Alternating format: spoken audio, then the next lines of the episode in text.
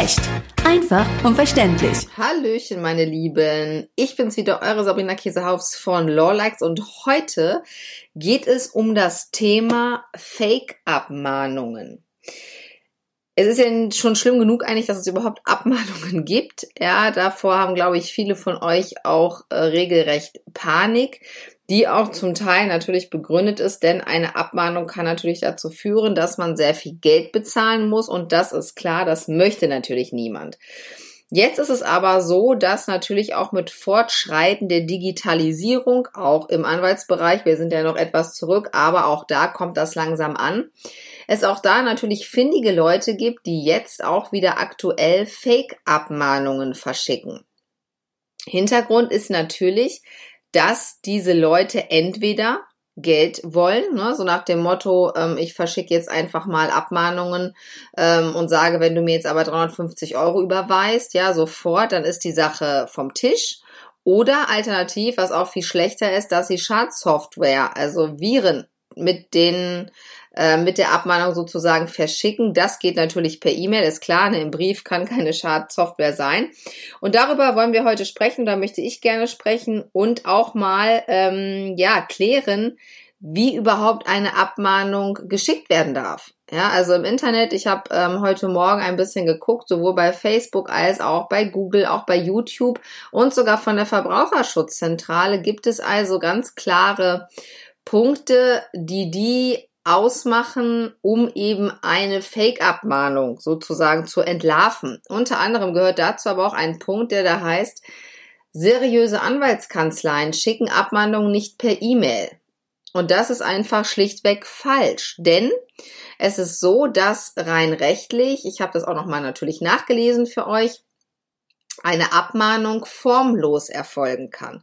Und formlos bedeutet wie der Name schon sagt, auch im Juristenjargon, dass es keiner Form bedarf. Das heißt, wir kennen alle die Schriftform. Ja, das bedeutet, man muss etwas sozusagen nicht nur schriftlich niederlegen, sondern sogar eigenhändig unterschreiben. Und wir kennen alle auch die Textform. Das bedeutet, es bedarf keiner Unterschrift, aber es muss eine textliche Wiedergabe da sein. Für die Abmahnung, wie gesagt, gibt es solche Vorgaben nicht. Das bedeutet ganz klar, dass eine Abmahnung per E-Mail kommen kann per Fax kommen kann, per SMS kommen kann und dass eine Abmahnung selbstverständlich, wenn es formlos erfolgen kann, auch mündlich erfolgen kann. Ein anderer Punkt ist natürlich dann, wie beweise ich, dass die Abmahnung zugegangen ist. Denn ihr wisst, ich habe schon öfter über Abmahnung gesprochen. Inhalt der Abmahnung ist ja oft, dass man eine Unterlassungserklärung unterzeichnen muss zu einer bestimmten Frist. Und für Juristen ist immer ganz wichtig, auch um die Frist berechnen zu können, dass man schaut, wann ist das Schreiben bei demjenigen zugegangen. Also wann hat er das Schreiben, wenn man das mit der Post, wird das in der Regel natürlich auch so zugestellt werden, dass man da eine Unterschrift leisten muss, sodass der gegnerische Anwalt da nachweisen kann, an dem und dem Datum um so und so viel Uhr ist dieser Brief eingegangen. Und ab dem Zeitpunkt läuft dann eben auch die Frist. So, bei einer E-Mail ist das noch einigermaßen nachweisbar, bei einer SMS vielleicht auch mündlich natürlich gar nicht mehr. Ja? Das heißt, mündlich, das habe ich auch noch nie gehört. Das können wir also hier mal außer Acht lassen, aber natürlich per E-Mail. Warum nicht per E-Mail? Ja, also ähm, das ist für uns Juristen natürlich auch einfacher und das ist aus meiner Sicht totaler Bullshit zu sagen, eine seriöse Anwaltskanzlei schickt das nicht mit einer E-Mail. Ja, also wir als IT-Anwälte schicken ganz viele Sachen per E-Mail, weil der Kunde auch gar keine Lust mehr hat oder der Mandant irgendwas postalisch zu bekommen.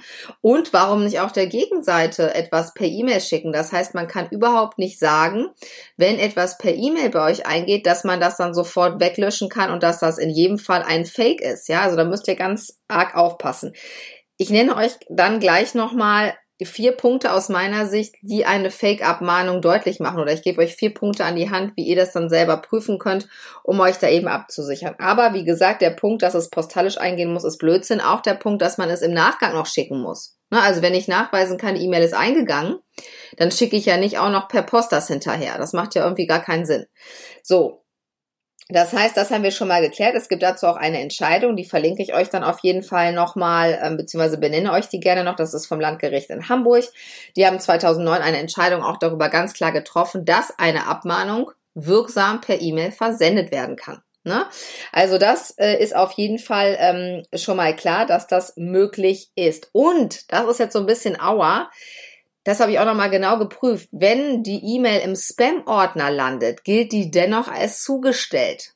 Das ist natürlich Mist, auf gut Deutsch gesagt, denn das bedeutet, also ich kenne mich selber, mein Spam-Ordner gucke ich jetzt nicht so richtig regelmäßig an, aber da habe ich mir dann gedacht, okay, vielleicht sollte ich dann wirklich mir auch einen Termin setzen, dass ich zumindest mal alle zwei, drei Tage auch in den Spam-Ordner schaue, um eben eine mögliche Abmahnung auch zu sehen. Ja, denn was passiert? Die Abmahnung landet im Spam-Ordner. Die gilt juristisch gesehen als zugegangen.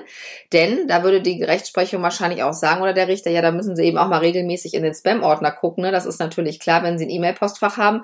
Und wenn wir das dann nicht sehen, ja, und die Frist läuft ab, dann wird's teuer, denn dann bekommen wir eine einstweilige Verfügung vom Gericht, ne, wenn wir auf die Abmahnung überhaupt gar nicht reagieren. Also bitte regelmäßig in den Spam-Ordner gucken. Wie kann ich denn jetzt aber feststellen tatsächlich, dass es sich um eine Fake-Abmahnung handelt? Also, erstens, wenn ihr eine E-Mail bekommt, in der ein Anhang dabei ist, ja, das kann, wie gesagt, sein, denn wir haben natürlich schicke Briefbögen, wofür wir auch viel Geld bezahlen, weil wir Anwaltssoftware benutzen, die dann sowas generieren kann.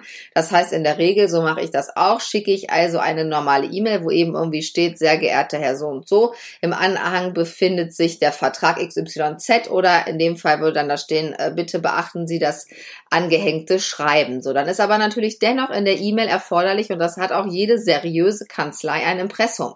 Ne, das heißt, da steht dann Rechtsanwalt XYZ, Adresse der Kanzlei, mit einer, meistens natürlich auch mit der Angabe von der Webseite. Das heißt, was ihr zunächst einmal macht, ist, dass ihr das ergoogelt, ja, also Google hilft hier tatsächlich ganz gut, denn die meisten Fake-Sachen findet ihr sofort. Ne, denn es gab meistens immer jemanden schon vor euch, der genau von dieser Fake-Kanzlei, die es natürlich gar nicht gibt in echt, schon Post bekommen hat. Das heißt, erstens ergoogelt ihr bitte diesen Namen des Anwalts beziehungsweise der Kanzlei.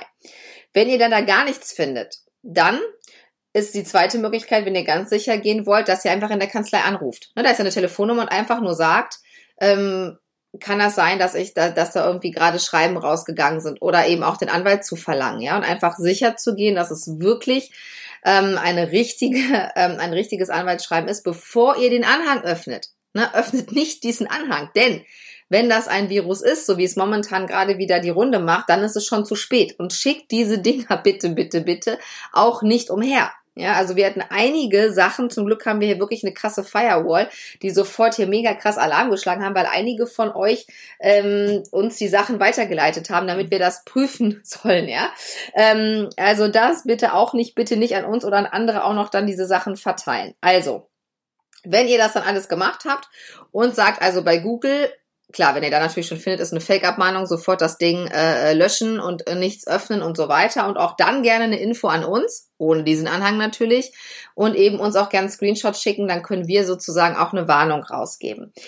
Dann das zweite ist, wenn ihr die Kanzlei eben gefunden habt, tatsächlich, dass eben kein Fake ist, dann müsst ihr natürlich diesen Anhang öffnen. In der Regel ist das ein PDF-Anhang. Ne? Also jetzt momentan aktuell ist es immer ein ZIP-Datei die angehängt ist. Ähm, und da ist dann eben irgendein Virus drin. Was das für ein Virus ist, weiß ich nicht. Ähm, aber das ist wahrscheinlich ähm, eben nicht gut. Das, was momentan rumgeistert, da müsst ihr aufpassen, wenn ihr etwas bekommt von einer Kanzlei D und D und der Anwalt wird Hans Dittrichs genannt. Dr. Hans Dittrichs, den gibt es nicht. Also das ist ein, ein, ein Fake-Anwalt sozusagen, auch diese Kanzlei. In der E-Mail selbst findet ihr gar keine Signatur. Ne, das ist schon komisch. Also eine Anwaltskanzlei, auch wenn sie ein Schreiben anhängt, da muss eine Signatur drin sein. Ja, also äh, das, das wisst ihr selber, ja, rauf und runter, wie ich euch das immer einbläue, überall eine Signatur, Impressum und so weiter. Das heißt, das ist dann schon wirklich sehr, sehr komisch. Ne? Also, wenn ihr was bekommt mit einem ZIP-Datei Anhang, keine Signatur in der Mail, sofort Alarmglocken müssen auf Rot stehen, das Ding sofort löschen, weil das kann nichts Gutes sein. Ansonsten, ihr Lieben, guckt euch euren Spam-Ordner regelmäßig an, denn wir haben heute gelernt, eine Abmahnung kann auch per E-Mail eingehen und dann kommt sie auch nicht nochmal mit der Post, denn ähm, die Fristen bei den Abmahnungen, das habe ich euch auch schon des Öfteren erzählt, sind sehr kurz und es macht überhaupt gar keinen Sinn, als Anwalt eine E-Mail zu schicken, weil dann montags die Frist los, losläuft und dann schicke ich es nochmal mit der Post hinterher, die dann erst am Donnerstag ankommt. Ne? Also das ist auch für die Fristberechnung, macht es aus meiner Sicht äh, überhaupt gar keinen Sinn. Und wie gesagt, diese Aussagen, dass das unseriös ist, eine E-Mail mit Anhang zu schicken, finde ich völlig hinterwäldlerisch in der heutigen Zeit und das stimmt einfach schlichtweg auch nicht. Ja, also ich bin auch mit Sicherheit nicht die einzige Rechtsanwältin, die eben mit ihren Mandanten da per E-Mail kommuniziert. Also, da passt ihr bitte ganz arg auf und eben auch, ja, das ist natürlich klar, wenn da eben steht, ne, Urheberrechtsverstoß oder DSGVO-Verstoß, ich kann das verstehen, dass man dann echte Panik bekommt, aber das Wichtigste ist, nicht die Anhänge aufmachen. So. Das war heute ein ganz kurzer Podcast ähm, zu dem ganzen Thema, wie muss eigentlich eine Abmahnung aussehen und ist das wirklich wahr, dass eine Abmahnung mit einem richtigen Brief, am besten noch mit Siegel des Anwalts, zugestellt werden muss, die ich also unterschreibe. Das wisst ihr jetzt, dass dem nicht so ist. Wenn ihr weitere Wünsche habt, ihr Lieben, und sagt, Mensch, dies oder jenes Thema, das möchte ich so gerne mal geklärt haben, dann schickt mir gerne eine E-Mail an hallo at lawlike alex.de und dann sammle ich gerne eure Fragen und im nächsten oder übernächsten Podcast beantworte ich dann vielleicht schon deine Frage. Ich freue mich, dass ihr zugehört habt. Ich würde mich natürlich super freuen, wenn ihr den Kanal abonniert. Es gibt ab jetzt, das wisst ihr, immer mittwochs um 20.15 Uhr, alle 14 Tage im Wechsel mit dem Newsletter ähm, einen Podcast und die Themen, das ist vielleicht auch noch ganz wichtig, sind nicht die gleichen. Ne? Also hier im Podcast behandle ich andere Themen als im Newsletter ähm, weil ja, es gibt eben juristisch gesehen sowieso so viele Themen, ja, dass ich schon jetzt eigentlich meinen Redaktionsplan voll habe bis in den Herbst hinein und wenn wir natürlich aktuelle Sachen haben, so wie jetzt diese aktuellen Fake-Abmahnungen, dann bemühen wir uns natürlich auch von Lawlikes, euch da also immer ganz aktuell zu informieren. Das war's von mir. Ich wünsche euch noch einen wunderschönen Abend und wir hören uns, ihr Lieben. Bis dann. Tschüssi. Recht. Einfach und verständlich.